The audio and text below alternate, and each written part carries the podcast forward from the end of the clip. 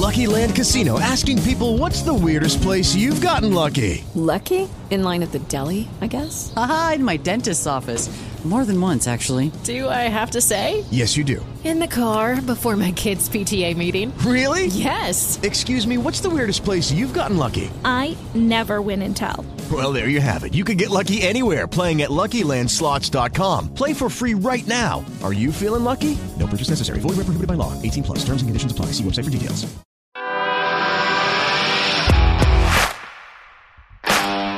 Bienvenido a Esto también es política, el podcast que habla tu mismo idioma, con Mario Girón y Miguel Rodríguez.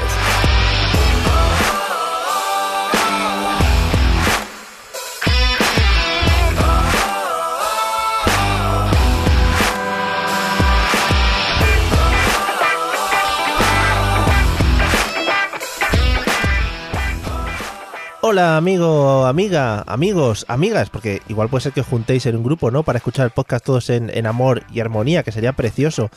Por favor, mandaros una foto. Bueno, depende, ¿vale? Depende del grupo, depende de la gente. Bienvenidos al episodio número 75 de Esto también es política, el podcast maravilloso en el que hoy voy a narrar, presentar y preguntar a Miguel con la voz y la nariz atrancada, que es muy bonito en invierno y a los podcasts pues también llega el invierno, amigos. ¿Qué tal, Miguel? ¿Cómo estás? ¿Tú todo bien en cuanto a eh, problemas médicos? Eh, bueno, no quiero hablar de mis temas personales, Mario. Vale, vale. Muy bien, muy bien, muchas gracias. Eh, bueno, pues eh, me gustaría saludar también a, las, a, a los a les amigues, Sí. por si acaso. por favor, a todos les amigues, eh, que parece parece como el nombre de un bar, ¿no? Les amigues. Vamos a tomarnos ahí un copeti. Eh, Le- les amigues, que, eh, que podría ser perfectamente, pues no sé, asturiano. hombre, pues claro, Les- de ahí viene, sí, sí, les amigues. En fin, con les vaques. Vamos a, primero, antes de empezar, voy a hacer unas- un pequeño saludo, un pequeño inciso a toda la gente que nos ha dejado reseñas en iTunes, que son muy bonitas. Eh, de momento todas son buenas. Tampoco nos importa que No, nos pongáis no. alguna más. No, no, será verdad. Sí, sí, sí, todas son buenas. Mira, la última, por ejemplo, lo voy a destacar, es una línea simplemente. eh, lo escribe Mila Hatip y dice: eh, Somos unos cracks, una manera ágil, divertida y amena de enfocar los asuntos de actualidad política. Por ahora, a mí me tenéis ganada. Guiño.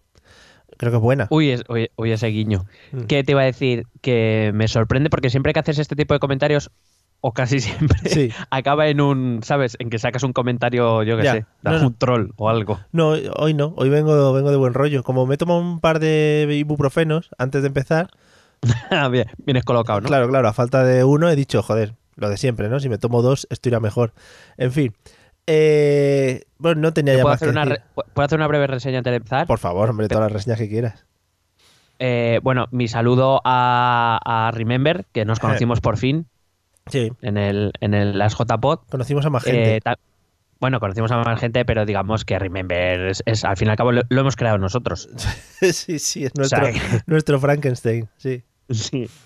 Y bueno, a todos los que vimos, a Carlos Sogor, bueno, hubo otros, hubo varios. Sí, eh, Enhorabuena a todos los premiados. y una mierda que nos comimos como todos los años. Bueno, Corre- correcto, pero bueno, ahí llegamos. Y una, eh, nos han... eh, hay una cuenta de Twitter que Eh. se llama Podcasta Today, sí, bueno.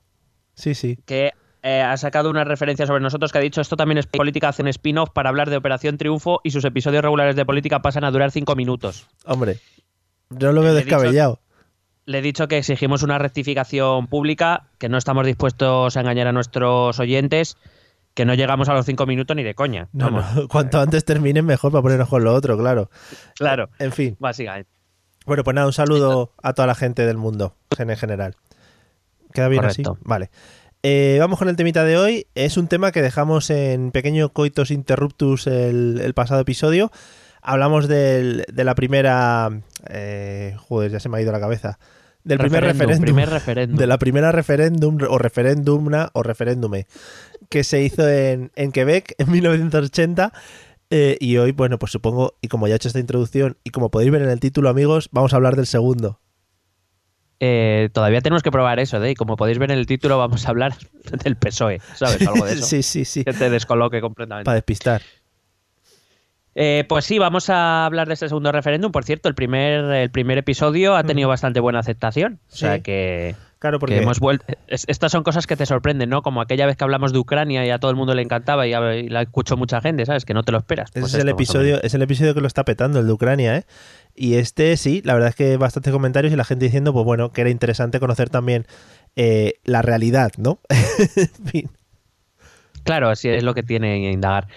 Perdón, lo siento mucho, Mario, pero es que no me lo puedo callar porque es que lo venía pensando esta tarde y casi se me olvida. Pero ahora que saca lo de Ucrania, me recuerda Sí. porque con lo de Ucrania empezó lo de que éramos eh, los discípulos del gran líder Vladimir. Efectivamente, contigo empezó todo Ucrania. Ahí lo tienes. Bueno, eh, ¿sabes qué declaraciones ha hecho Vladimir Putin, Por favor. nuestro, nuestro gran amado líder? Mm, por- no, no le estoy siguiendo últimamente. Pues ha dicho Vladimir que ellos, que él no va a ser el primero que utilice la bomba atómica, que como mucho la usará segundos antes de que un ataque contra ellos se inicie. Este es un cachondo. Eh, Que, que le den el Nobel de la Paz ya. sí, sí, no, hombre, sí. ya con lo que es. eh, con lo que estuvimos nombrando como posibles eh, nominados al Nobel de la Paz, que no estuviese Vladimir Putin era un insulto. Pero vamos. ¿Qué, qué te iba a decir? Oye, el- antes de empezar, el próximo episodio, si quieres, lo planteamos para hacerlo en- dentro de una cárcel, que por lo visto se lleva mucho ahora el ir allí a hacer cosas. Mm, bueno, eh, lo único que nos dejen salir luego. Ya, bueno, sí, sí, sí. Bueno, es cuestión de verlo. Hay- oh, esta tarde ha entrado gente y ha salido luego. Bueno, pues quiero decir entonces que empezamos el hashtag ETEP en la cárcel. ETP en la cárcel, sí. Pero cuidado con eso, ETP en la cárcel. El hashtag tiene que ser ETP en la cárcel, pero luego salimos, por favor. Claro. Gracias. O podemos llamarlo ETEP en la cárcel, entrada y salida. Eso, ahí, in and out. Vale, guay. Bueno, In and out, Venga, que es más corto. vamos con el tema. Bueno, eh, evidentemente sabemos, me, me di cuenta eh, cuando empecé a preparar el episodio que en realidad en ningún momento del episodio creo que dije el resultado del referéndum. Es obvio que ganó el no Sí. porque Quebec sigue siendo parte de Canadá. Sí, spoiler, spoiler del segundo referéndum también, ¿eh? Cuidado. Eh, pero bueno, simplemente empezar recordando el resultado que fue que el no obtuvo, eh, bueno, mm, 59,5% de los votos y el sí 40,5%, o sea, una victoria bastante clara a favor del, del no. Sí. Bueno, pues tras la- esta victoria del no en el referéndum, el entonces primer ministro, Pierre Trudeau, el padre del actual, lo recuerdo, Sí. que me gusta a mí mucho recordar esta... Es que la, la historia es curiosa, ¿eh? En esta también vamos a encontrar cosillas muy Sí, interesantes. los vínculos familiares son muy bonitos. Sí. Bueno, pues este Pierre Trudeau inició los trabajos para reformar la Constitución, tal como, como había prometido eh, durante la campaña. Eh, Trudeau llegó a un acuerdo para dicha reforma con los gobiernos de nueve de las diez provincias canadienses, pero hubo una que no estuvo de acuerdo con las reformas que se llevaron a cabo. Intenta adivinar cuál. Eh, ¿Quebec? Correcto. Bien. Joder, yo sabía que estas preguntas no iban a ser difíciles al principio. Claro, es pregunta de tipo trivial. Cuando Sí. te pregunta algo así es como la respuesta es cero. Si Es no, no lo verdad, preguntaría en verdad, trivial, es ¿sabes? verdad, es verdad. Así. Bueno, pues en 1982, año de mi magnífico nacimiento, Hombre, y del Mundial de España también. y de Naranjito, eh, se publicó dicha reforma, la Constitutional Act de 1982, que fue una reforma curiosa porque eh, la, la constitución original de Canadá proviene de 1867, de cuando era una colonia británica, Ajá. y eh, hasta esta reforma de 1982, quien tenía la exclusividad de poder aprobar una reforma constitucional en Canadá era del Parlamento británico Ah, muy bien. el Parlamento canadiense tuvo que solicitarle al Parlamento británico que derogara esa ley, que era de 1931, para que ellos pudieran reformar su propia constitución. Pero supongo que sería puro trámite, ¿no? O... Sí, sí, el Parlamento, ya el Parlamento de británico evidentemente eh, promulgó la ley de derogando esa acta de 1931, pero imagínate que, que a Londres ¿A que dice, no? ah, ¿A- pues ahora no. ¿A que no? ¿Qué te parece? Ay, sí, sí, estaría guay. Bueno, eh, de hecho hay que decir que gracias a este paso en 1982 evidentemente es como un trámite y todos daban por hecho que Canadá era un país soberano y demás, pero realmente hasta 1982 no lo es jurídicamente. Digo que es un dato curioso que te traigo porque además de aprender, Joder. pues nos divertimos con datos históricos. Hombre, esto vas a un bar por la noche y quieres ligar con un tíe, ¿no? Un tío, tía, tíe, Sí, y con- le sueltas. con algo. Claro, y le sueltas esto y pa'lante. Bueno, y quién no queda fascinado. Bueno, O fascinade. No, pa- no- Bueno, no la, primera la primera parte de la reforma incluyó una Carta de Derechos y Libertades, que hasta entonces no existía en la Constitución canadiense. Joder. Incluyó el derecho a ser educado en una lengua eh, pues, como lengua vehicular tanto en inglés como en francés, que era una de las aspiraciones quebequesas. Aparecieron los derechos de los, de los aborígenes Hombre. para proteger los derechos de los aborígenes, que si recuerdas el primer episodio yo te dije que lo primero que hizo el gobierno del partido quebequés fue de, de René Levesque fue eh, eh, declarar o aceptar el derecho de autodeterminación de los pueblos aborígenes, Sí. aunque en ningún caso podían afectar a los límites de- de- al territorio de Quebec. cachondo. Digo porque esto va a ser importante ¿eh? para lo que voy a contar. Vale. Por eso lo recuerdo. Y sobre todo, esta, eh, esta eh, Constitutional Act Joder, es Crea- que en eh, inglés, perdona que te corte, pero en inglés suenan todas las cosas muchísimo mejor, ¿eh? o sin duda alguna. Sin una, una ley de la ley constitucional o constitución puede ser muy sosa lo de Constitutional Act Buah, chaval, parece una película. Qué guapo. o un vídeo del YouTube. Oh, sí, dentro de nada todo será un vídeo del YouTube. Incluso el YouTube será un vídeo del YouTube. En fin, Correcto. podemos seguir. Bueno, decía que esta reforma introduce el cómo se puede reformar la Constitución a partir de ahora. Es, hay un cambio constitucional para en- sobre el procedimiento para reformar la propia Constitución canadiense. El procés. El, sí. Eh, bueno, la verdad es que son, para, para reformar la constitución canadiense, eh, son reglas bastante densas, pero bueno, como en casi todas las constituciones, quiero decir, las constituciones no son fáciles de cambiar en ningún caso. Y creo que no deberían serlo. Claro. Es decir, que para cambiar una constitución, que es la ley máxima dentro de un Estado, debe haber un cierto consenso, unas ciertas mayorías que evidentemente hagan de ese cambio algo que, que- que esté pensado para durar, no para durar cuatro años hasta el siguiente gobierno. Ajá.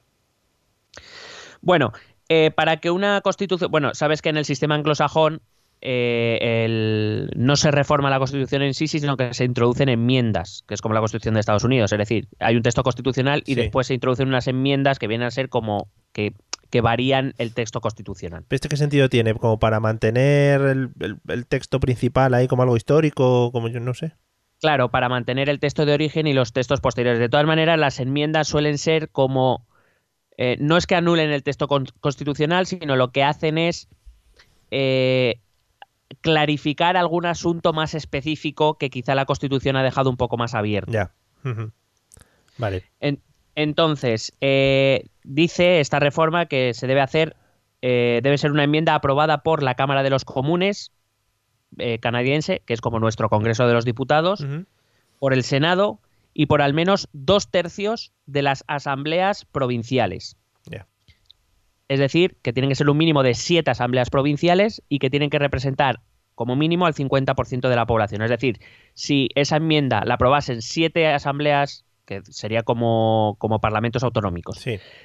si la aprueban siete asambleas eh, provinciales, pero esas siete asambleas no representan al 50% de la población, no vale. Tiene que representar al menos al 50% de la población. Ya.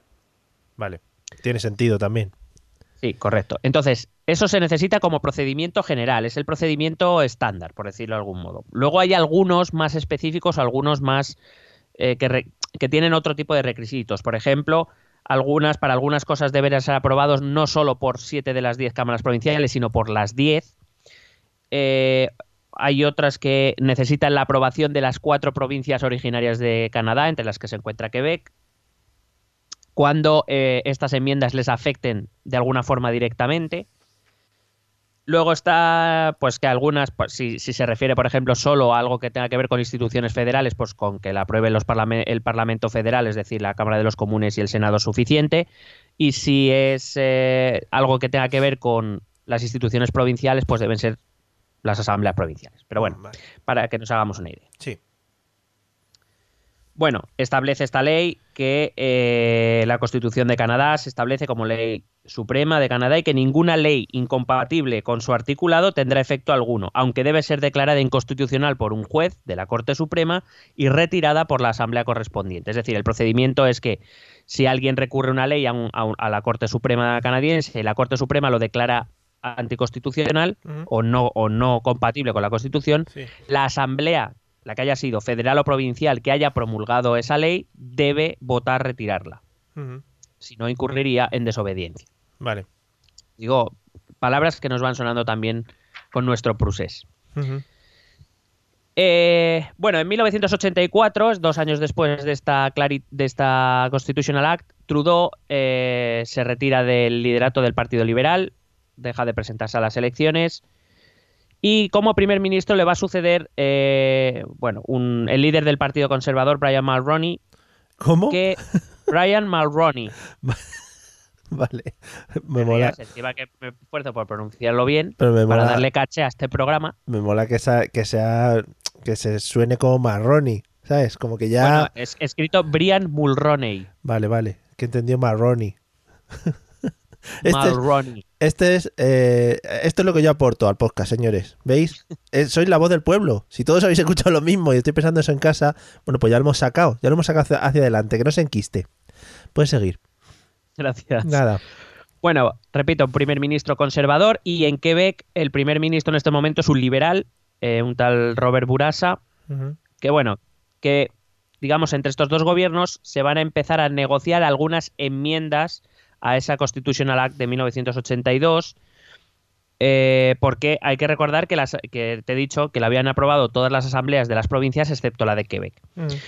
No es que fuera necesario que Quebec aprobara esa reforma, o sea, esa Constitutional Act, pero digamos que sí era un poco simbólico. Al fin y al cabo todo esto había venido por, el, por, por Quebec Ujú. y el hecho de que Quebec no hubiera aprobado esa ley, eh, pues como que quedaba un poco feo. Ya. Entonces, este nuevo primer ministro lo que intenta va a ser hacer algún tipo de retoques a esa ley constitucional de 1982, de dos años antes, para que la Asamblea de Quebec pudiera aprobarla Ujú. y así pues ya estuviésemos todos contentos. Claro. Entonces, esto es lo que en, el- en la historia de Canadá se conoce como los acuerdos de Mex Lake, eh, donde más o menos en un principio todos estaban de acuerdo en más o menos lo que iban a hacer, incluidos los presidentes de las, de, de las otras provincias. Se, se- se acordó descentralizar algunas competencias, eh, se reconocía, en un principio se iba a reconocer a Quebec como una sociedad distinta dentro de Canadá, esto estamos hablando de negociaciones en el año 1987, Sí, ya, sí. ya avanzadas, pero el problema estaba en que se empezaron a quejar o o empezaron a haber quejas de que eh, el proceso este de negociación no estaba contando con participación ciudadana. Y la verdad es que la mayoría, las, las encuestas de opinión decían que la mayoría de la población de la Canadá anglófona Sí. no estaba muy de acuerdo con, los, con lo que se estaba negociando. Te iba a preguntar una cosa. Todo esto de la independencia de Quebec y el ir eh, un poco buscando esa, esa distinción eh, como, digamos, como Estado aparte o, o como ciudadanos diferentes a los canadienses, eh, no, no hizo que otras regiones, otras comunidades también empezaran a, a moverse por esos caminos. No existen otras, eh, digamos, tipos de nacionalismos dentro de, de Canadá. En principio no, porque el hecho, el hecho diferencial de Quebec es la lengua. Allí el, el francés. Es el, digamos, el son nueve provincias anglófonas y una francófona. Es el elemento diferencial. No, no es como aquí en España que tenemos principalmente dos, aunque a veces se une Galicia o a veces no. Bueno, Sí, depende. Murcia a veces. No, allí, allí es, es solo Quebec realmente la que, la que quiere destacarse. Porque, eh, quiero decir, las otras tres provincias originarias, que son anglófonas, sí que tienen algún derecho especial, Ya. ¿vale? Ajá. Pero, pero en ningún caso quieren llegar tan lejos como, como Quebec. Ya. Vale.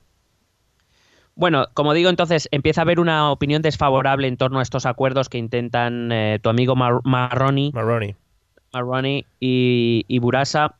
Joder. Y eh, esto va a hacer, ah, y esto se va a combinar con que en esta época empieza a haber elecciones, claro, porque cada cuatro años hay elecciones en, los, en las provincias. Y en algunas provincias mm, dirigidas por Ontario, Ontario es una de las cuatro originales, Sí. eh, cambiaron sus gobiernos por gobiernos que se mostraron ya abiertamente en contra de estos acuerdos. Es decir, los, los presidentes provinciales anteriormente sí que estaban de acuerdo en llevar a cabo estas reformas, pero claro, el hecho de que la opinión pública empezara a mostrarse en contra en las provincias anglófonas hizo que en las campañas electorales de, de tres provincias que cambiaron de gobierno ganaran eh, partidos que se mostraron abiertamente en contra de, de estas negociaciones, con lo cual este pacto al final acabó por no hacer, por no celebrarse porque, claro, había provincias que eh, empezaron a mostrarse en contra de, de dichos acuerdos. Em, Bueno, de hecho, por ejemplo, el propio Pierre Trudeau también eh, se mostró en contra. Movimientos aborígenes también empezaron a mostrarse en contra porque decían que eh, estas negociaciones no las tenían en cuenta.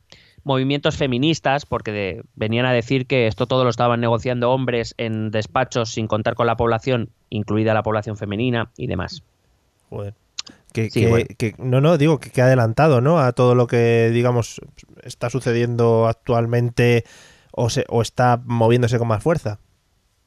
Eh, sí, bueno, la verdad es que muchas de las cosas que estamos viviendo nosotros ahora, tanto en el campo del proceso del procés como en el campo de movimientos sociales, sí que es verdad que la, en, la, en la América anglosajona se han vivido bastante, bastante antes, Vale. Sí, siempre van más adelantados. Si es que aquí en España. en general. Bueno, total, que eh, lo que empieza a ocurrir es que la tensión entre Quebec y las otras nueve provincias anglófonas empieza a crecer, ¿vale? Ya, ya no se llevan tan bien.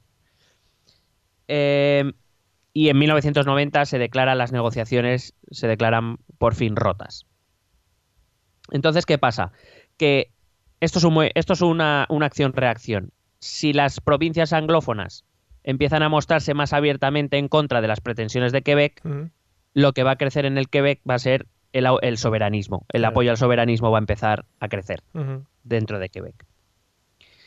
Em, tanto fue así que Lucien Bouchard, que era, un ministro del, del gobierno federal, que, de origen quebequés, él, se va a quitar del gobierno federal y va a formar un nuevo partido a nivel federal, un partido de corte liberal progresista llamado el Bloque Quebequés. Muy bien.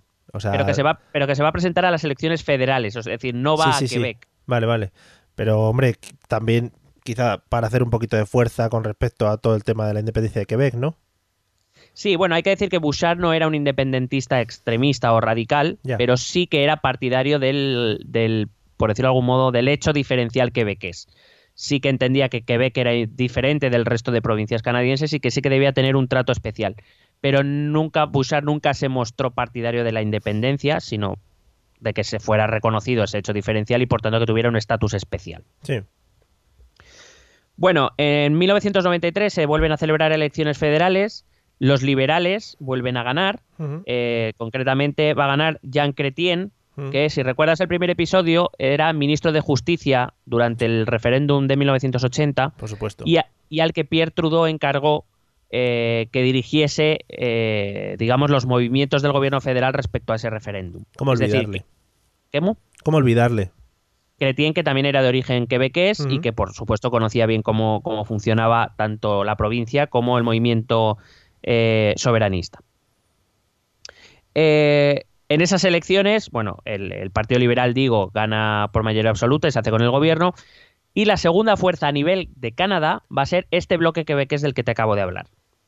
Es verdad que lo hace con muchos escaños de diferencia con el Partido Liberal, pero el hecho de que un partido tan nuevo, que además defiende ese hecho específico de Quebec, se convirtiera en segunda fuerza a nivel nacional, obtuvo eh, 54 escaños, muy lejos de los ciento y pico que consiguió el Partido Liberal. Ya, de todas maneras, sí que los cambios políticos se realizan como muy rápido, ¿no? Porque si no estoy equivocado, en el anterior episodio también hablamos de un giro político de, de esta envergadura con un partido político medianamente nuevo. Sí, con el partido quebequés que viene a surgir un poco entre 1968 Sí. y 1970 y que en el 76 ya está gobernando. Eso. Sí, sí, la verdad es que digamos que la- los cambios de o por lo menos la aceptación de partidos políticos nuevos en Canadá, desde luego parece evidente que es, está mucho más naturalizada que lo que ha podido ser aquí en España. Aunque bueno, aquí Podemos, por ejemplo, ha sido un partido que también relativamente re- rápido no ha llegado a puestos de poder, pero sí que ya tiene cierta notoriedad. O por ejemplo, Ciudadanos, que tampoco tenía una experiencia política demasiado larga, también Vale, alcanzado. pero- supongo que en, en momentos de crisis, pues uno, la población está más dispuesta a aceptar nuevas ideas. Pero Po- Podemos, por ejemplo, no está, digamos, tan centrado en una región específica.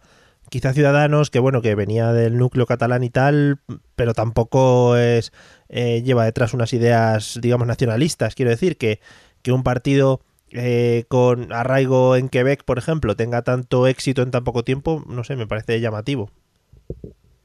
Bueno, Eh, la verdad es que, bueno, Quebec aportaba 75 diputados. Quiero decir, es que Quebec es, además es una de las provincias más pobladas, si no la que más. Ahora mismo dudo, pero sé Ya, que aportaba 75 escaños, que son muchos para la Asamblea, para la Cámara de los Comunes canadiense. Ya.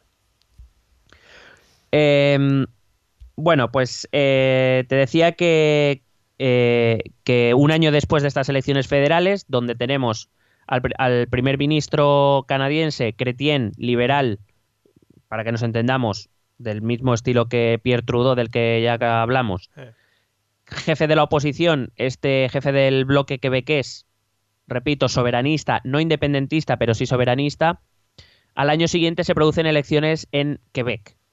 Y aquí vuelve a ganar, vuelve a recuperar el gobierno después de haberlo perdido tras el referéndum fallido o referéndum perdido, vuelve a recuperar el gobierno el eh, partido quebequés, liderado esta vez por un hombre llamado Jacques Parizeau. Parizeau, durante la campaña, había prometido que en Quebec se iba a producir un segundo referéndum sobre la soberanía en Quebec. Eh, con esta promesa electoral obtuvo el 45% de los votos y el gobierno de, de- de la provincia. Bueno, eh, cuando llegó al, al gobierno empezó a preparar inmediatamente el referéndum.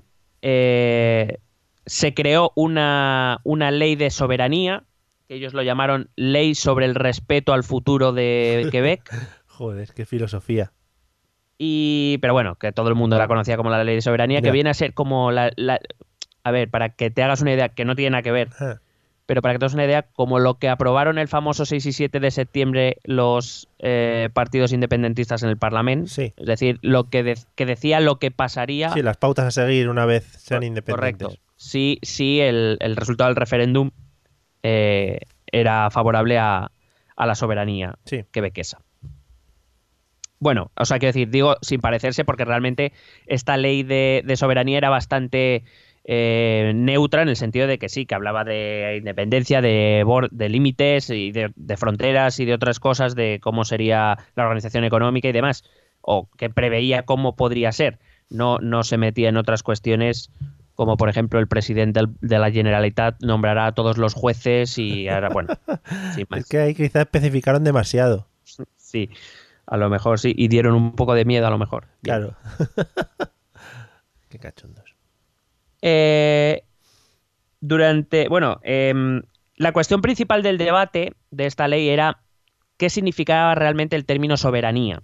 Es decir, si soberanía se limitaba a ser la capacidad de decisión o soberanía implicaba secesión, que era, o independencia, que era volvemos un poco al mismo debate que se produce en 1900, que se produjo en 1980 sobre si la pregunta era clara, si no, si se preguntaba por independencia o se preguntaba sobre algo más amplio, etcétera. Sí.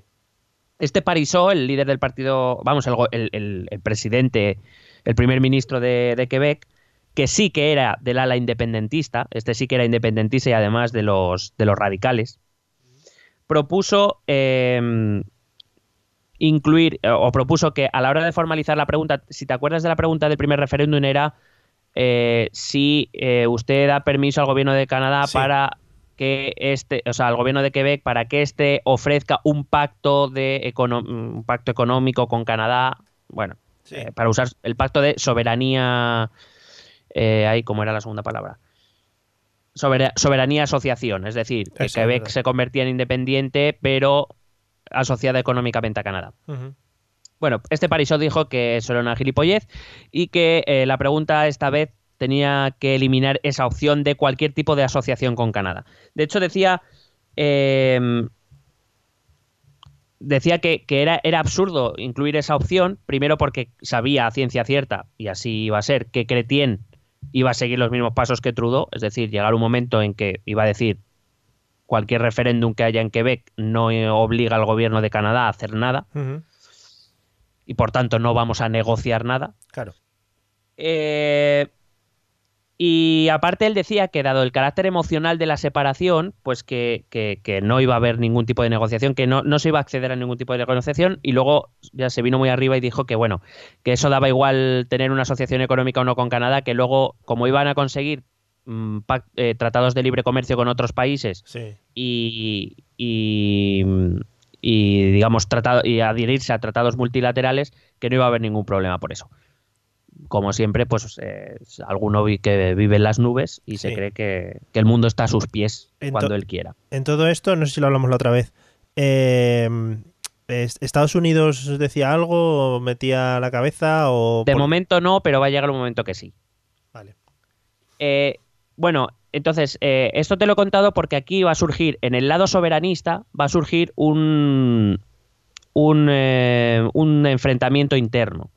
Por un lado, este eh, Parisot, independentista de los radicales, que está dispuesto a, a separarse completamente de Canadá y le da igual. Y este Bouchard, del que te he hablado antes, que es el jefe de la oposición del gobierno federal, que es soberanista pero no independentista, al que han votado mayoritariamente los quebequeses también. Sí. Entonces, la cuestión estaba en decidir eh, qué visión se iba a imponer, si la radical o la moderada. Bueno, pocos días, eh, eh, unos pocos días antes de... de mm, espérate. Es que tengo, tenía mal colocado el apunte. Decía Vale. que eh, Bouchard era un hombre además muy querido, tenía una historia personal como muy... eh, ¿Sabes? De estas como un poco míticas. Bouchard era un hombre que, que tenía... La, la gente le quería muchísimo. Estuvo Ah. a punto de morir por una enfermedad que le costó una pierna, consiguió sobrevivir, iba a los mítines con las muletas, digamos Claro. en, en cuestión de imagen era como, como muy querido, ¿no? Por la gente. De hecho, incluso los rivales políticos, ah, digamos, le, le- le profesaban admiración pública y Trae- demás. claro, traído aquí a España es como si se presentara un ganador de, de Operación Triunfo de Gran Hermano, ¿no? Eh, sí, sobre todo el de Gran, o de gran Hermano VIP, me atrevería a decir. claro, normal, sí, sí. O de Supervivientes. Vale. Eh, y este Bouchard, que digo que era soberanista, defendía que sí que había que incluir esa, esa oferta de, de acuerdo. Bouchard lo decía principalmente porque lo que no quería era asustar a esos soberanistas que en, al- en- en un caso extremo estaban dispuestos a aceptar la independencia siempre y cuando el gobierno canadiense no, esté- no estuviera dispuesto a negociar. Cuando vieran que realmente lo habían intentado y que- y que no iban a llegar a ningún lado pero que si no se ofrecía esa posibilidad, estos soberanistas desde luego iban a votar no. Porque no querían una ruptura total o por lo menos ni tan radical ni tan rápida con Canadá. Entonces, em, lo que va a ocurrir es que Parisot y Bouchard van a negociar y van a llegar a unos acuerdos en junio de 1995 van a llegar a unos acuerdos mediante los cuales eh, Parisot acepta que se incluya en la pregunta la oferta de negociación con el gobierno canadiense a cambio de que si un año después eh, de celebrado el referéndum no se había llegado a un acuerdo con el gobierno de Canadá, este eh, eh, Parisot podría proclamar unilateralmente la independencia. Bueno. No está mal, ¿no? Es un buen acuerdo.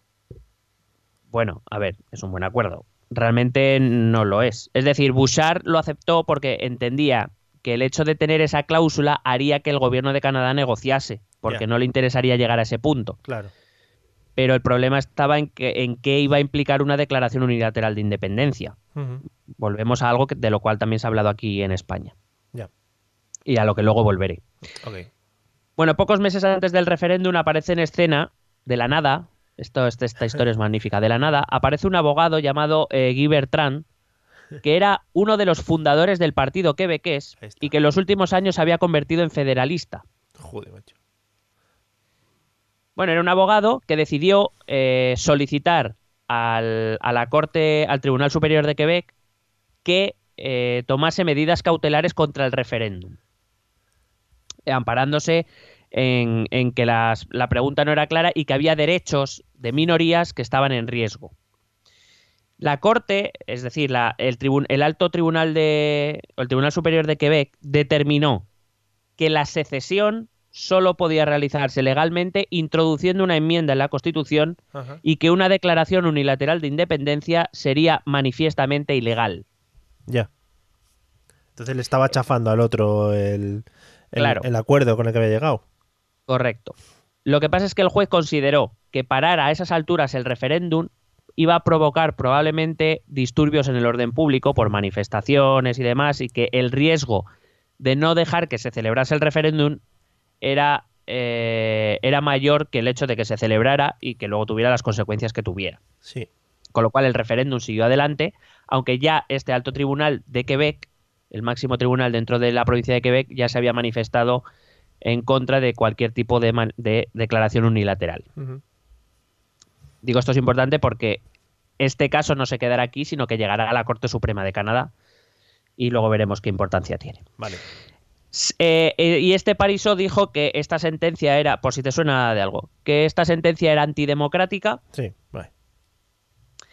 y que, eh, dado que Quebec no había aprobado la, la, la Constitutional Act de 1982, por tanto no era aplicable a Quebec esa referencia a la Constitución y que, por tanto, su declaración unilateral de independencia seguía siendo completamente válida. Por supuesto, aparándose en que el derecho internacional habla de la autode- libre autodeterminación de los pueblos, por si te va sonando. Sí, algo. sí, sí, sí. Alguna idea vo- voy cogiendo. A pesar de la sentencia y dado que el juez había dicho que era mejor que el referéndum siguiera y se celebrara, por decirlo de algún modo, yo creo que el, espíritu del juez era, mira, deja que se celebre el referéndum, que la gente se exprese, se desahogue, porque si yo ahora mismo prohíbo el referéndum o lo suspendo o lo que sea, se va a liar parda. Sí, pero bueno, por lo menos tenían claro que una de las vías importantes y casi la más eh, la más importante en este caso era la negociación. ¿No? ¿Eso quién? ¿Eso quién? Pues si, si el presidente de Canadá le ofreció el tema de negociar, si salía el referéndum que sí, pues ya es un avance, ¿no? No, O me no, estoy no, perdiendo. eh, sí, no, el presidente Joder. de Canadá de momento no hemos dicho nada. Bueno, el que el- eh, ¿no, ¿no han hecho un acuerdo ahí antes? Sí, pero entre el líder del partido Ah. quebequés, es decir, el líder del gobierno quebequés que es independentista y el líder del jefe de la oposición Vale, del bloque vale. quebequés, Ahora ya lo he pillado. Que era el que se quedó de jefe de la oposición, que era soberanista pero no independentista. Igual, igual digo, pero una de las vías que están tomando es el tema de la negociación. Sí, bueno, este Bouchard eh, tenía claro que por la vía unilateral no se iba a conseguir nada y que desde luego la única vía para conseguir objetivos, tanto si eras soberanista como si eras independentista, era la negociación. Eso lo tenía claro Bouchard. Sí. Parisot, ya te he dicho A- a que. Parisot iba a ir para adelante como los de Alicante Vale, o como los de Ontario. por supuesto. Eh, bueno, eh, como el juez había pensado eso, pues los de la campaña del no, que podrían haberse retirado ya en ese momento, ampararse en la sentencia judicial, aún así decidieron seguir con la campaña, porque diciendo, bueno, pues ya que se va a celebrar el referéndum, vamos a intentar que gane el no y Sí. así también volvemos a cerrar la Claro. O sea, que decir, ya no hay discusión posible. Ya estaban compradas las pegatinas de todas maneras, o sea que ya, pues para Claro, adelante. ya estaba pagado todo el merchandising. Claro, no se puede echar a perder. Bueno, pues se llega a- al día del referéndum. Bueno, perdón, se llega cuando se anuncia el referéndum que se va a celebrar el 30 de octubre de 1995 con la siguiente pregunta. ¿Estás de acuerdo en que Quebec debe convertirse en soberano después de haber hecho una oferta formal a Canadá para una nueva asociación económica y política dentro del alcance del proyecto de ley de soberanía y los acuerdos del 12 de junio de 1995? Muy bien. Bueno, esta pregunta fue inmediatamente objeto de críticas, principalmente por los federalistas, por ser una pregunta poco clara, porque claro, en ningún momento vuelve a hacer referencia. Si te acuerdas, una de las críticas que hace Trudeau a, a Levesque es que no era lo suficientemente valiente como para preguntar directamente por la independencia. Sí. Aquí tampoco se habla de independencia, no se habla de que se convierte en un país o en un estado independiente, sino que habla de que eh, Quebec debe convertirse en soberano. Pero claro, ¿la soberanía qué significa? Mm. Eh, en principio la soberanía es poder tomar tus propias decisiones, pero en ningún caso la pregunta establece que va a haber una independencia si gana una de las opciones. Claro, porque puede ser soberano en ciertas cosas, pero estar dentro del Estado federal que conforma con las otras provincias. Claro, Vale. por ejemplo. Entonces, eh, claro, pues lo primero que se hizo evidentemente fue atacar a, a la pregunta.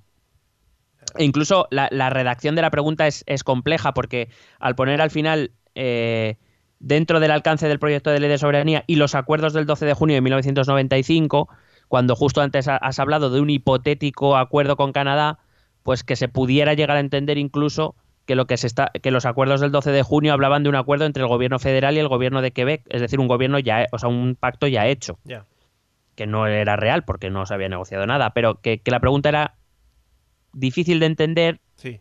bastante vaga e incluso eh, que te pudiera confundir. Vamos, dejando muchas cosas en el aire. Correcto. Vale. La campaña del no se centró en, en la incerteza que, que, ir- que llegaría a Quebec si este decidiese separarse y, e independizarse de Canadá, sobre todo en la, en la incerteza económica, ¿no? El- ese discurso del miedo económico. Eh, e incluso eh, varios hombres de negocios importantes en Canadá eh, declararon públicamente su apoyo al no en ese referéndum. Algo que, por cierto, Porisó va a declarar eh, a, a quienes Porisó va a declarar traidores, estos empresarios eh, traidores a los trabajadores y a los clientes quebequeses de estos empresarios. Muy bien. Como si no pudieran tener opinión esta gente, pero no bueno, pueden, vale. no pueden. Las primeras encuestas, ya una vez sabida la fecha y la pregunta, daban una ventaja al no de entre 5 y 7 puntos. Y digamos que la campaña del no se relajó diciendo esto lo vamos a volver a ganar y no hay problema, baby. Ya. es que guay. Esa frase, ¿no? Se la decían entre ellos allí, ¿no? Sí, claro, porque eran angloparlantes, si no dirían Shegui. Claro, muy bonito. Y sin embargo, este Porisó, que era una persona muy inteligente, que decirlo, pocos días antes del referéndum, con las encuestas en contra, va a dar una va a dar un anuncio inesperado. Va a decir que en caso de que ganara el sí, las negociaciones no las dirigiría él, que era el, era el primer ministro de Quebec, sino que le dejaría esa responsabilidad a Bouchard, ese hombre querido, Sí, eh, eh, digamos, moderado, sí. Quiero decir que desde luego dejó, por decirlo de algún modo, fue un mensaje a esos soberanistas que no querían llegar a los límites de Porisó, pero que estaban dispuestos a seguir a Bouchard. A día de... Bueno, luego, luego te cuento porque es muy gracioso. Vale, recordemos, eh, imaginaos a Ismael, a, a Ismael Beiro, de Gran Hermano, ¿vale? Ahí negociando. Bueno, esto la verdad es que dio un enorme giro a la campaña y la verdad es que el sí empezó a recibir un apoyo bastante grande de repente. Se empezó a ver esa opción con menos miedo. Eh, estamos hablando de esto, de que un moderado estaría al frente de las negociaciones y, y las, las encuestas dieron un vuelco. El sí por primera vez empezó a superar al no en las encuestas. A todo esto hay que añadir que pocos días, uno, o sea, mm, muy poquitos días antes del referéndum, Jacques Chirac se encontraba en Estados Unidos Hombre. por, una, por un congreso de la ONU, va a acudir a la CNN y va a decir que eh, en caso de que le preguntaron qué haría Francia, Jacques Chirac, presidente de Francia, Sí. en esos instantes, qué haría si ganara el sí en Quebec. Y Chirac declaró que Francia reconocería los resultados del referéndum. Cuidado con las palabras que eligió Chirac. No estaba diciendo si reconoceremos la independencia de Quebec en caso de llegar. Decía si reconoceremos los resultados del referéndum. Y al final está diciendo que hagan lo que le dé la gana, ¿no? Bueno, estaba diciendo que el referéndum, si era legal y no había problemas, que, que- iba a hacer Chirac por reconocer los resultados. Lo digo porque realmente los, los independentistas y los soberanistas quebequeses siempre han querido contar con el apoyo de Francia. Claro. Pero esta declaración que fue utilizada por, por la campaña del sí para decir, veis, Francia nos apoya, en realidad Chirac no estaba diciendo nada. Ya. Estaba diciendo que si se celebraba un referéndum que todo se hacía, con- quiero decir, se hacía conforme a las leyes canadienses y demás, pues que lo iba a reconocer, que iba a decir Chirac. Lo digo porque, eh, bueno, eh, porque en caso de que hubiera ganado el sí, luego te digo lo que hubiera hecho Francia, porque todo eso se sabía. Pero se sabía por qué. Se sabía porque eh, había tenido reuniones con el embajador de Canadá Ah. Y bueno, digamos que luego, después del referéndum, se han sabido muchas cosas sobre este referéndum. Entonces, yo te voy contando la historia y luego te cuento lo que se ha sabido a posteriori. Vale, vale. Entonces, el, el primer ministro Chrétien, eh, ahora te estoy hablando del primer ministro de Canadá, Sí, el, el sucesor de Trudeau, sí, el o, el o antecesor de Trudeau, puedes decir las dos cosas. Vale, Las, las dos son verdad. vale. Eh, publicó entonces su posición. Él dijo que estaba dispuesto a considerar a Quebec como una sociedad distinta eh, en una reforma constitucional si ganaba el no. Es decir, que aun ganando el no, él se comprometía a luchar por ese cambio constitucional, a reconocer a Quebec como una sociedad distinta dentro de Canadá. Tampoco se mojó mucho más, pero bueno, viene a seguir un poco la misma línea de, de, de, de- de Trudeau. Es decir, en ningún caso dijo que de ganar el sí hubiese negociado, él no va, él no va a hablar del tema. Él, de hecho, nunca va a hablar de qué pasaría si ganara el sí. Él no va a hacer ninguna declaración, sino simplemente que, incluso ganando el no, él está dispuesto a una reforma constitucional. Ese no va a recibir otro espaldarazo cuando los pueblos aborígenes que viven en Canadá eh, declaran que eh, ellos quieren seguir en Canadá y que obligarles a quedarse en un Quebec independiente eh, sería ir en contra de el- su derecho de autodeterminación que el propio Quebec le había reconocido años antes. Claro. Si, os acorda- si te acuerdas, en 1976 lo primero Sí. que hace el gobierno del partido quebequés es reconocer el derecho a la autodeterminación de los pueblos aborígenes. Sí. De hecho, estos pueblos aborígenes van a crear su propia consulta Joder. y los resultados eh, eh, es que el 96% de los aborígenes que votaron votaron que no querían irse de Canadá. Por si acaso no quedaba claro. Luego existe otro pueblo también bastante diferenciado en Quebec y en otras partes de Canadá, que son los Inuit. Los Inuit también hicieron su propia consulta y también por abrumadora mayoría, un otro 96% declararon que, que no querían, eh, mm, digamos, no querían eh, vivir en un Quebec independiente. Bueno. Y esto, eh, esto fue un poco, o sea, la, la entrada en campaña de estos dos frentes hizo que este Parisot empezara a hablar de, eh, de que los verdaderos quebequeses eran, no eran ellos, sino que eran el, el, el quebequés de verdad, el hombre blanco quebequés. Pero entonces, al, al darles la oportunidad de ellos eh, autodeterminar, autodeterminarse, como se diga, eh, puede ser que les saliese un poco el tiro por la culata, ¿no? Llegados a este punto. Bueno, en realidad a, a, a Parisot le, hubiese dado igual porque recuerdo que se les daba el derecho a la autodeterminación, pero no pero podía, sí, sin sí. la posibilidad de modificar el territorio quebequés. Entonces, a ver cómo se iba a resolver eso. Ya. Bueno, eh, y entonces va a ocurrir una cosa. Eh, bueno, y me preguntabas antes por Estados Unidos. También Sí. pocos días antes preguntan a Bill Clinton, que además era un hombre bastante querido en Quebec. Hombre. Eh, Bill Clinton le preguntan eh, qué ocurriría eh, o, o que cuál era su posición respecto al, al referéndum. Bill Clinton declaró dos cosas. La primera, que eso era un asunto interno de Canadá. Declaraciones que ya conocemos también de sobra. ¿qué va a decir Bill? Claro.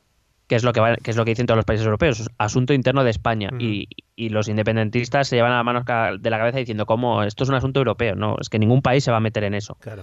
porque si tú haces eso y a ti te pasa algo se van a meter en tus asuntos y ningún país quiere eso. Sí.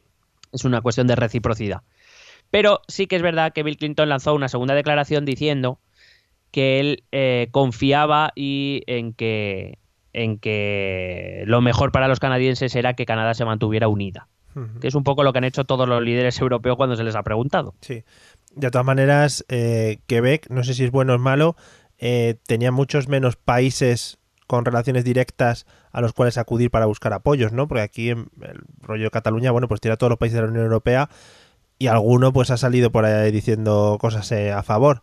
Pero allí al... Bueno, pa- países ninguno.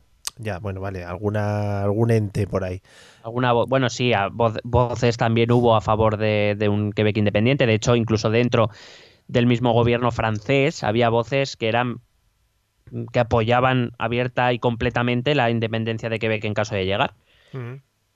Pero como país, ningún país prestó su apoyo a Quebec, a un Quebec independiente, como tampoco se le han prestado a una, un posible, a una posible Cataluña independiente. Porque que un país se meta ahí es, es un problema, o sea, se puede convertir en un problema para ese propio país. O sea, tiene que ser algo muy, muy claro para que los países te reconozcan. Va, ya, ya. Ok. Bueno, entonces con todo esto, es decir, en la campaña del no, que, se- que, que no había sabido reaccionar a los movimientos del- de la campaña del sí y que estaba ya perdiendo las encuestas, pues va a ver que realmente empieza, eh, eh, va a reaccionar, pero va a reaccionar por apoyos externos. Son los aborígenes, son, es Bill Clinton, eh, y entonces la campaña del no va a espabilar un poco. Y un miembro del gobierno de Cretien, del, del gobierno federal, va a convocar un acto en Montreal, en la capital de Quebec, al que invita a acudir a todos los canadienses no quebequeses, a los angloparlantes, que vayan a Quebec allí a ese acto. Fíjate cómo será la cosa que consiguió, esto lo hizo un el ministro de Pesca del gobierno, lo que consiguió que Air Canada, eh, que Canada, Canada Airlines y que eh, muchas compañías canadienses de autobuses Sí. pusieran mucho más servicios, que ofrecieran billetes hasta el 90% más baratos para que la gente pudiera ir allí a Montreal. O sea, las dos, las dos compañías aéreas de Canadá pusieron vuelos al 90% más baratos para que la gente pudiera ir a Montreal. ya ves. De hecho, en aquel acto se llegaron, bueno, algunas eh, fuentes hablan de unos 50.000, otros hablan de unos 125.000, vamos a poner unos 80.000, la media, Vale. ¿vale? Bueno, allí fueron los principales dirigentes federales, los principales dirigentes de la campaña del no, eh, y fue, fue un acto como muy potente. Le faltó el dis- un discurso tan bueno como el que hizo Trudeau, como el que te comenté la otra Sí. vez, pero digamos que se convirtió como en un punto de inflexión. Y mm, de hecho, bueno, eh, se va a quejar mucho porque dice, claro, que es que el gobierno federal ha llevado a gente con descuentos, ha llevado a gente que no es de Quebec a intervenir en una campaña que solo en la que solo pueden votar quebequeses, pero bueno, que al gobierno federal le dio bastante igual. Ya, claro. Bueno, finalmente el referéndum se celebra el 30 de octubre con los siguientes resultados. El sí, 49,42% de los votos. El no, 50,58% de los votos. Ostras. Hubo en 5 millones de votos una diferencia de unos 54.000 votos. Joder. De hecho, hubo movidas porque se anularon algunos votos y los independentistas se quejaron y demás. Pero bueno, ese fue el resultado. Ujú. Muy apuraete. Tras la. Sí. Tras la, la proclamación de los resultados, Chrétien, el primer ministro canadiense, volvió a reiterar su oferta de reforma constitucional con lo que había dicho, es decir, igual que lo que había hecho Trudeau. Bouchard, que era el moderado, eh, salió a hablar diciendo que aceptaba los resultados y que y sin más, vamos, ya está, que eran lo, era lo que había salido y que ya estaba. Lo que es una democracia. Hmm. Y Parisot, que era el radical, eh, salió diciendo que, dado que el 60% de los francófonos habían votado que sí, Qué cachondo. eh, y que ellos habían perdido el referéndum por el discurso del miedo y por el voto de los aborígenes, es decir, vuelve otra vez a acusar a aquel que viene a ser un a los que no son buenos quebequeses, eh, anunció que, dado que él era jefe del gobierno, que iba a ponerse a trabajar inmediatamente en un tercer referéndum que desde luego estaba dispuesto a ganar. Qué brasas. Más, bra- más brasas que la candidatura de Madrid a los Juegos Olímpicos. Sí, más o menos. Joder. Eh, bueno, esto es lo que ocurrió hasta el referéndum. Ahora te voy a contar lo que se ha sabido a posteriori. Vale. ¿Qué hubiese pasado si hubiese salido que sí en vez de que no? Bueno, eh, se supo que eh, a los soberanistas, bueno, a, a Parisot, un 50% más un votos le hubiera valido para declarar la independencia. Sí. Eh, que él estaba dispuesto a acogerse al derecho de autodeterminación, al, al derecho internacional donde se habla del derecho de autodeterminación de los pueblos, para reclamar la independencia. Pero todo Se esto, sabe que... perdona, Dime, dime. todo esto ya lo hemos hablado, no va, no tiene que ser en- por causas de fuerza mayor, de, eh, de una Sí, la, ONU- la ONU reconoce, la ONU reconoce a, em, a países colonizados, Sí. a países cuyas minorías no son respetados, a aquellos donde los derechos humanos no están siendo respetados. Vale, Todo en un contexto colonial, en el contexto de la descolonización concretamente. vale. O sea que también estaría un poquito, un poquito cogido con pinzas, ¿no? No, vamos, que no vale para nada. Vale, vale. Eh, Parisot también tenía. eh, ¿Te acuerdas que te he dicho? En un momento dado, a pocos a pocas fechas del, del referéndum, él nombra a Bouchard, al moderado, eh, como jefe de las negociaciones con el gobierno federal si gana el sí, para atraer al voto al sí. Bueno, pues eh, a, a posteriori se ha sabido que Parisot anunció eso, pero que en ningún caso iba a dejar que Bouchard liderara las negociaciones, sino que las iba a negociar él. Qué fiera. Eh, y de hecho, se, él, el Parisot creía que al, al ganar el sí, el, y la más que probable. eh, o sea, el- el más- la más que probable negativa del gobierno federal a negociar haría que realmente quienes quisieran negociar con él serían los gobernadores o los primeros ministros de las otras provincias. Ya. Yo no sé en qué mundo vivía este hombre, pero vale. Vale. Dice, decía, si no ah, Parisot dejó por escrito que si no había negociación o acuerdo en un año, que daría la declaración unilateral de independencia, y que ésta se basaba en el reconocimiento de Francia, es decir, la- las esperanzas en esta estrategia era que Francia la, la reconociera eh, eh, inmediatamente como un país independiente, Sí, que Francia debía arrastrar a otros países francófonos y a otros países de su entorno. sí, hombre, claro. Mm. Estaba Francia como para esas movidas. Que de todas maneras, que, que- que- perdona, Y perdona, y te digo que lo que digo es que el embajador canadiense en Francia, que tuvo contactos con, con el primer ministro francés, con, lo- con el presidente francés, eh, le vino a decir eh, Chirac que ellos no iban a reconocer un carajo. hijo puturru de que, que qué relación tenía Francia en ese punto con Canadá como para que le diese tanta importancia. Bueno, Francia ha sido, desde la época de De Gaulle, siempre ha sido tradicionalmente apoyado el soberanismo, ha defendido el hecho diferencial de, de Quebec por ser precisamente francófonos. ¿Vale? O sea, siempre ha sido como la potencia que ha respaldado a Quebec en sus exigencias o en sus peticiones. Y, y es verdad que en la época de De Gaulle, De Gaulle era muy partidario de que Quebec se convirtiera en un Estado independiente. Quiero decir, lo que pasa es que el apoyo de Francia ha ido menguando con los años. Claro. De hecho, el último, creo que el último que habló de esto fue Sarkozy y dijo que, muy, que Canadá Unida está muy bien unida. Que no me cuentes le, le histoire o algo así. Claro, pero es que el, el problema todo ha, ha venido ocurriendo porque el, el, eh, Francia tiene un problema autonomista, soberanista, independentista, como lo quieras llamar, en su propio territorio, que es la Bretaña. Sí.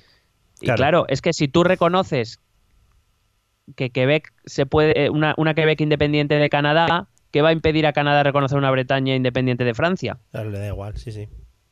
Claro, es que este es el juego, realmente. O sea, los estados se protegen entre sí por puro interés propio, quiero decir.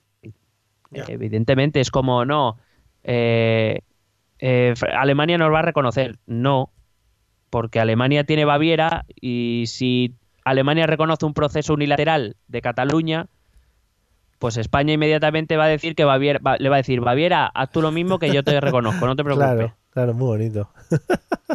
Y lo mismo pasa en Italia, en Francia, en Reino Unido, eh, claro, pues eh, es que es como funcionan los estados. Eh, y además Bouchard, el moderado, declaró posteriormente al referéndum que en ningún caso hubiera aceptado la DUI, que se hubiera opuesto abiertamente a ella y que por tanto, como, como jefe de la oposición en el Parlamento Federal, es decir, eh, hubiera sido muy difícil que el reconocimiento internacional hubiera llegado cuando ni siquiera en las filas soberanistas hubiera habido unanimidad respecto a, a la declaración unilateral.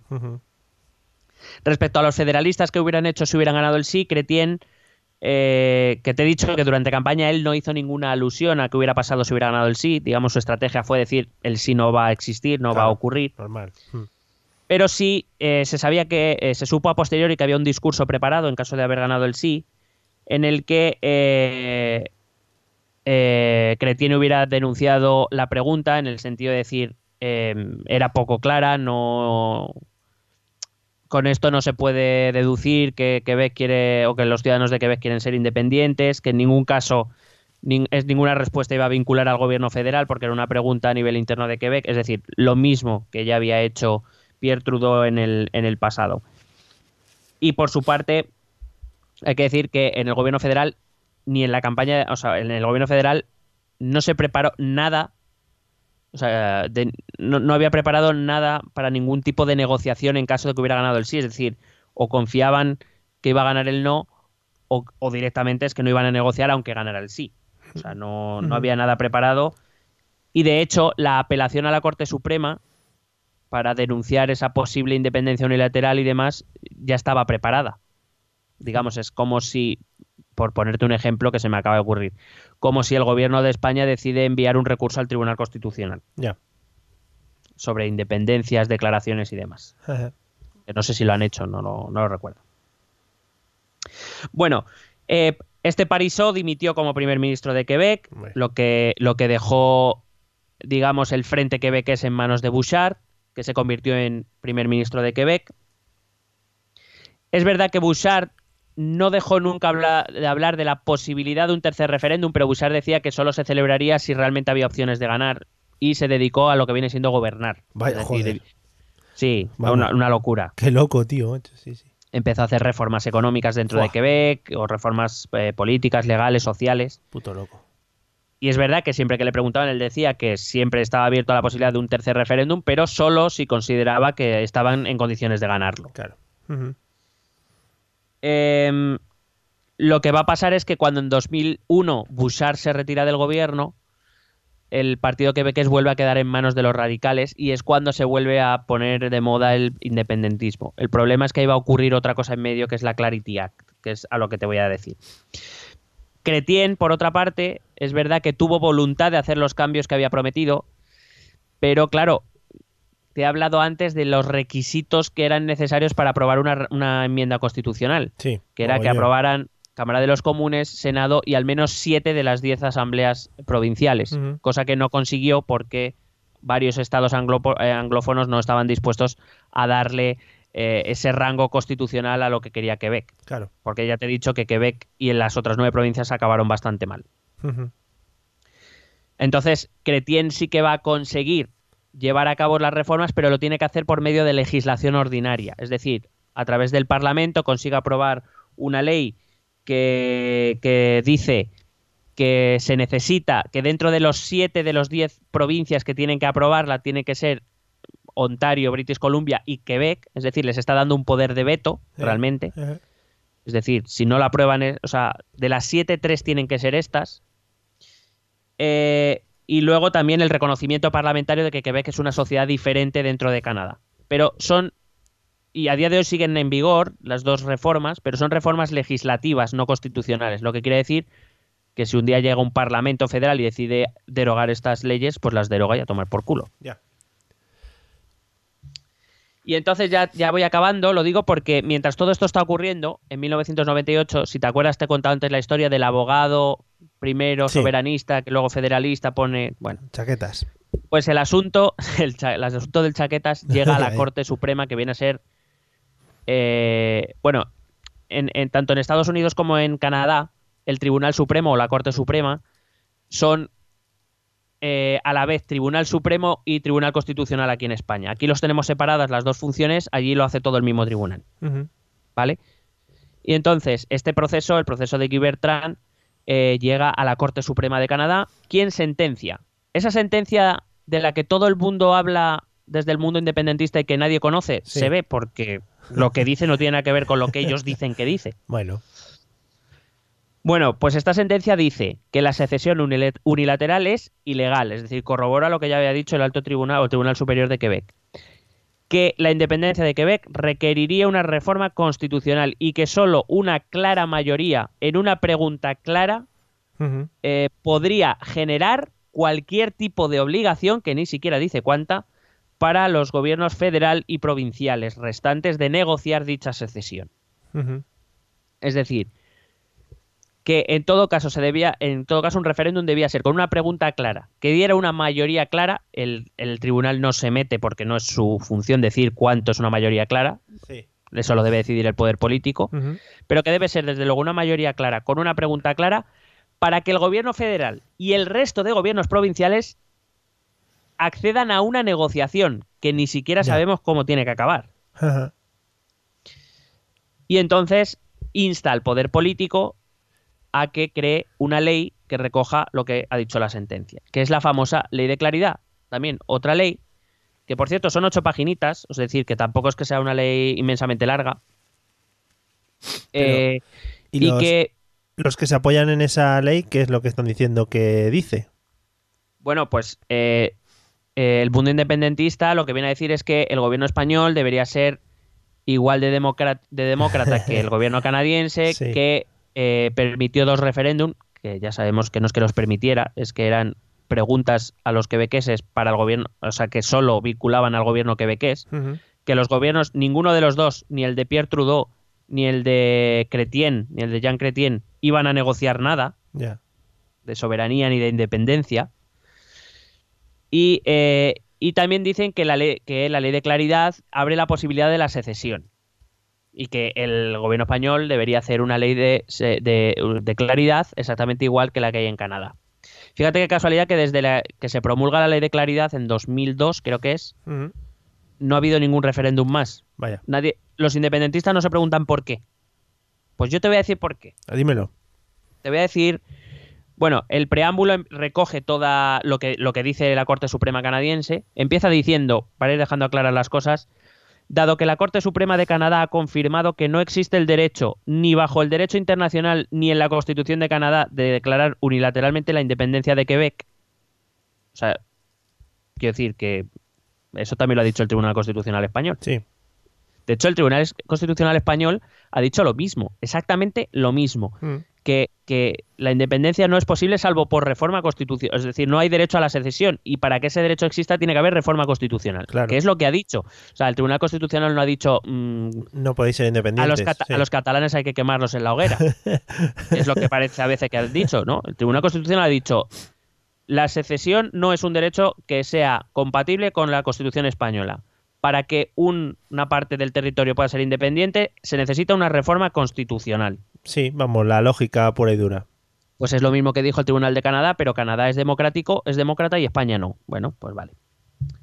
Bueno, dice el articulado que digo, es breve, no es que sea eh, muy, muy largo, pero dice que, eh, como decía la sentencia, tiene que ser una pregunta clara. Ajá. Bueno, pues la primera parte del articulado habla de que corresponde a la Cámara de los Comunes, estamos hablando del el Congreso de los Diputados español, Sí, decidir si una pregunta es clara o no.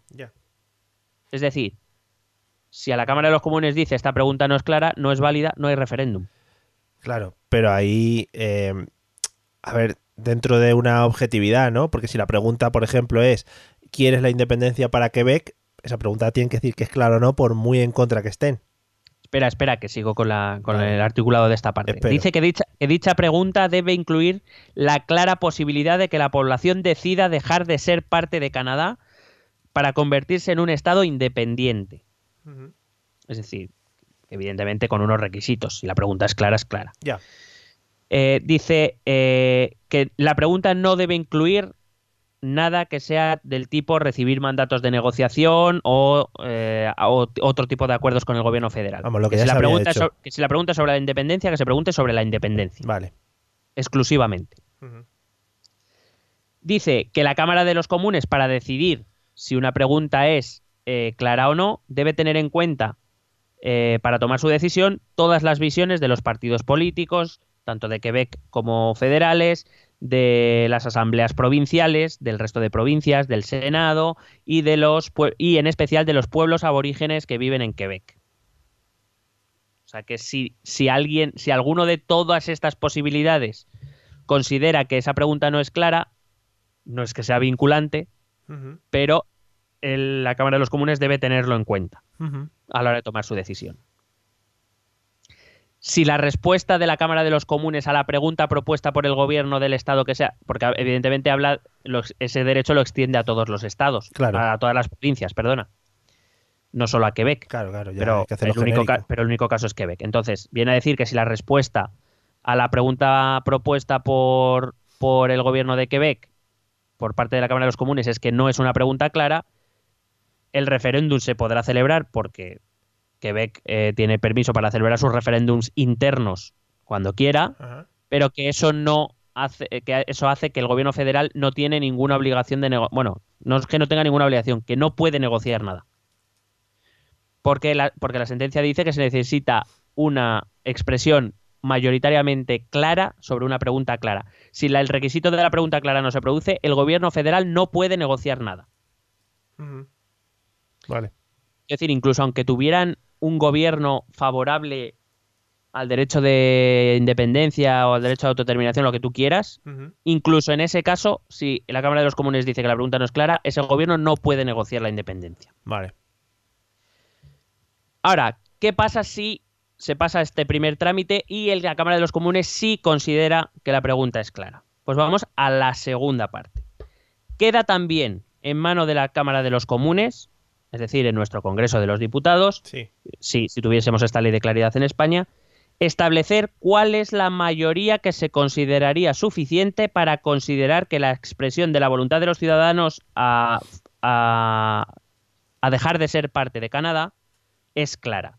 Esto incluye el porcentaje necesario de votos a favor de la pregunta, el porcentaje de electores que pueden votar y cualquier otra circunstancia, como pues, por ejemplo eh, sedes de votación, fecha de la votación, horarios de apertura de urnas, etcétera, etcétera. Es decir, queda en manos, si fuera una ley de claridad española, quedaría en manos del Congreso todo, o sea, quedarían en manos del Congreso decidir todos los detalles de la eh, votación, incluido qué porcentaje de síes se necesitan para que eh, la el referéndum se dé por, por aceptado o por, o por válido. Mm. Me refiero no por válido que el resultado, sino válido el sí a la independencia. Se estaban dejando las cositas muy atadas, ¿no? Y muy controladas. Claro. Vale. Dice la misma ley, se tendrán en cuenta todos otra vez. eh, no habrá negociación si no se considera bajo estos criterios que la voluntad es clara. Es decir, si por lo que sea, te pongo un ejemplo, eh, la Cámara de los Comunes dice que para que ellos consideren que se da una mayoría clara, tiene que haber un 75% de síes. Ajá. Y no se llega al 75% de síes, el sí habrá ganado el referéndum. Pero el gobierno federal vuelve a no poder negociar nada. Ya. Ok. Claro, eso deja en manos de la Cámara Federal ese porcentaje. Es decir, es como si aquí al Congreso se le dice, eh, tenéis que poner el porcentaje que Sí. valida o que obliga al gobierno a entrar en negociaciones. Pues aquí, ahora mismo, con la composición actual, te, te dirán que con- al 99,9%. Ya. Sí, sí, sí. Y ya está, queda controlado. Mm, Ok. Imagínate que estos filtros se cumplen. La pregunta es clara. Los requisitos puestos por la Cámara de los Comunes se superan. Se Sí. supera el porcentaje puesto. Eh, todo se hace conforme a, se, ha, se ha dicho y ha ganado el referéndum en el sí a la independencia en Quebec. Pues en caso de que pasen estos, estos, todos estos filtros, que ya es jodido, Ya. la ley de claridad prohíbe al gobierno federal proponer ninguna reforma constitucional, que recuerdo es necesaria, según la Corte Suprema, para que un Estado pueda independizarse, Ajá. eh, hasta no haber cerrado los acuerdos sobre esa misma independencia. Es decir, primero se negociaría sobre la independencia, división de activos y pasivos, fronteras, eh, la situación de los pueblos aborígenes, protección de las minorías y demás. Es decir, primero se negocia y luego se hace la reforma constitucional. Muy pero bien. claro, pero claro, sí, sí, pero claro, aquí también hay una medio trampa. Claro. Imagínate que el gobierno federal y el gobierno de Quebec se ponen de acuerdo y negocian todo esto exitosamente, llegan a un acuerdo. Ahora hay que introducir la reforma constitucional. Amigo, pero la reforma movida, constitucional tiene que ser aprobada por la Cámara de los Comunes, el Senado y al menos siete de las as- eh, asambleas eh, provinciales, siendo de ellas, por ejemplo, Ontario, que es un estado bastante beligerante con Quebec. Ya. Que estaba la cosita un poquito difícil, ¿no? pues está muy difícil. Desde entonces, repito, no ha vuelto a haber un referéndum ni nadie se le ha ocurrido proponerlo porque mm, prácticamente es, no te voy a decir imposible, pero es muy difícil que cualquier posible referéndum de independencia en Quebec tenga éxito Ya. con todas estas condiciones. Perder esfuerzo, dinero y eso, pocas posibilidades de, de, de ganar. Claro, y además que las asambleas eh, legislativas provinciales no están bajo el control del gobierno federal. Quiero decir, el gobierno federal puede controlar a lo mejor lo que vota el Senado y lo que vota la Cámara de los Comunes, porque los partidos, o sea, el partido del gobierno es mayoritario. Pero lo que pase en Ontario o lo que pase en British Columbia, pues no lo controlan. Y si esos estados votan no, o, o, por ejemplo, si los otros dos estados originarios, además de Ontario y Quebec, votara alguno que no, ya automáticamente esa reforma no va a ocurrir. Es decir, ya puedes haber ganado el referéndum Ya. que legalmente no vas a poder independizar. Jeje. O sea que, como ves, Chunguelas. eh, al fin y al cabo, el, el Estado, todos los Estados, eh, tienen esa capacidad de autoprotección, de, de su, su objetivo es sobrevivir y bueno, pues en este caso han seguido una ruta que a mí no me parece mal, ¿eh? yo, yo estaría dispuesto a, a- a pensar una ley de claridad parecida, que contase con, con la- el resto de comunidades autónomas, con el Senado, con el Congreso, Sí.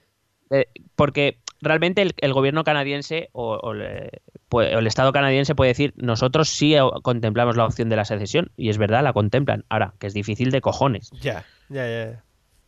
Claro, no les puede, tampoco les puede atacar con eso de que no, no, no contempláis eso porque realmente sí. Otra cosa es que llegue a buen puerto. Claro, hay que decir de todas maneras que desde entonces es verdad que el apoyo al partido quebequés ha ido descendiendo. De, de- de hecho, creo que en las últimas elecciones eh, no sé si han conseguido una representación mínima o ni siquiera o se han quedado fuera. La verdad es que no, no he mirado los datos, pero, eh, pero de todas maneras la, la ciudadanía también ha ido... Es, sigue habiendo soberanismo, quiero decir, sigue habiendo soberanismo, defendiéndose claro. el hecho diferencial, Mm. pero a pocos ya se le ocurren pensar que Quebec a, a Quebec le puede ir mejor fuera de Canadá. Bueno, por lo menos dan por hecho eso, que también es una realidad. Bueno, puede ser una, eh, una realidad. Eh, vale, ¿tenemos algo más sobre Quebec y la independencia y cosas de estas? No, yo creo que hemos contado ya muchas cositas, ¿no? Queda eh, todo espectacularmente contado. Así que lo que vamos a hacer, eh, vamos a escuchar los métodos de contacto, por si alguien quiere contactarnos, y, y luego cerramos todo, le ponemos un lacito y lo enviamos por, por pues una de estas que mandan cosas. Vale, Por Deliveroo. eso.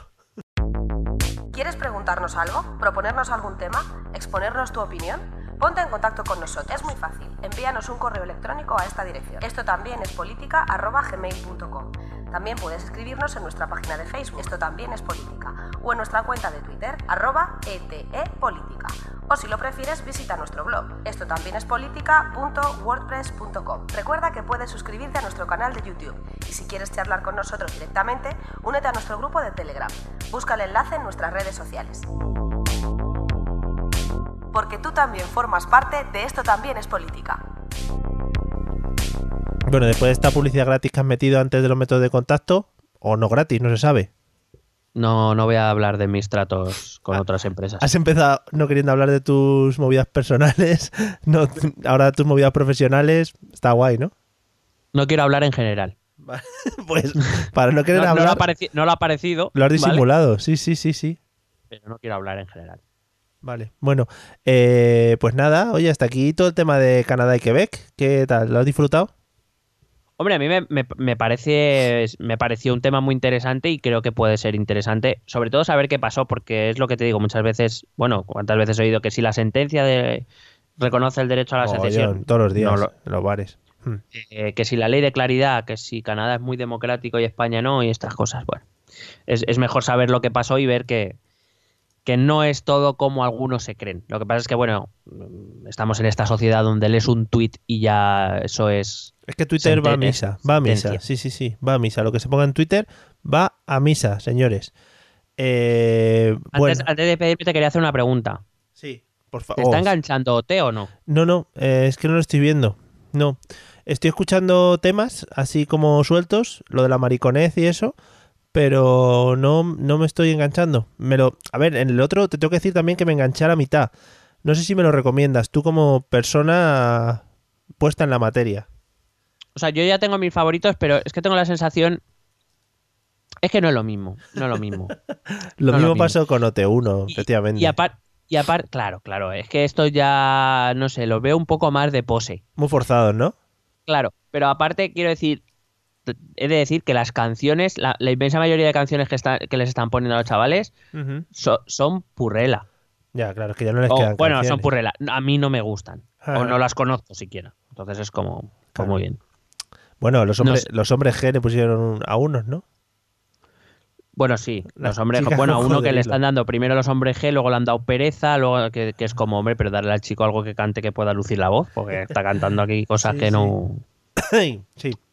Bueno, ya está Bueno. aquí mi análisis. Vale. No quiero hablar, no quiero hablar más de esto. No quiero hablar de mis hobbies. Eh, lo que yo quería decir es que voy a sortear al final de este episodio un pañuelo que tengo aquí con todos mis mocos segregados a lo largo del episodio número 75. Que, que, bueno, creo que es un regalo para los verdaderos fans y para los que han llegado hasta aquí, que es muy bueno, ¿no? Esténse atentos al Twitter de Mario Girón. Ahí lo, ahí lo subastaremos. Y Eh, si habéis vuelto a llegar hasta aquí, volved a poner a usar el hashtag ETEP yo llego al final. Sí, yo llego al final con todo. O sea, yo, yo no paro antes de llegar al final. Bueno, poned lo que os salga el pito porque luego no hacemos seguimiento del hashtag.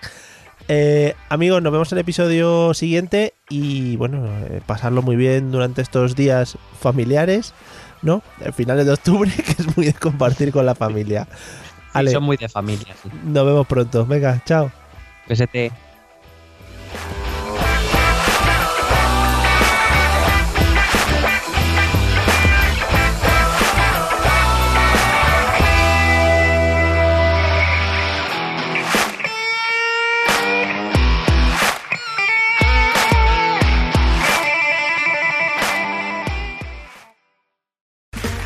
Okay, round two. Name something that's not boring Laundry? Ooh, a book club. Computer solitaire, huh? Ah, oh, sorry, we were looking for Chumba Casino. That's right. ChumbaCasino.com has over 100 casino style games. Join today and play for free for your chance to redeem some serious prizes. ChumbaCasino.com. No purchase necessary. Full prohibited by law. 18 plus terms and conditions apply. See website for details.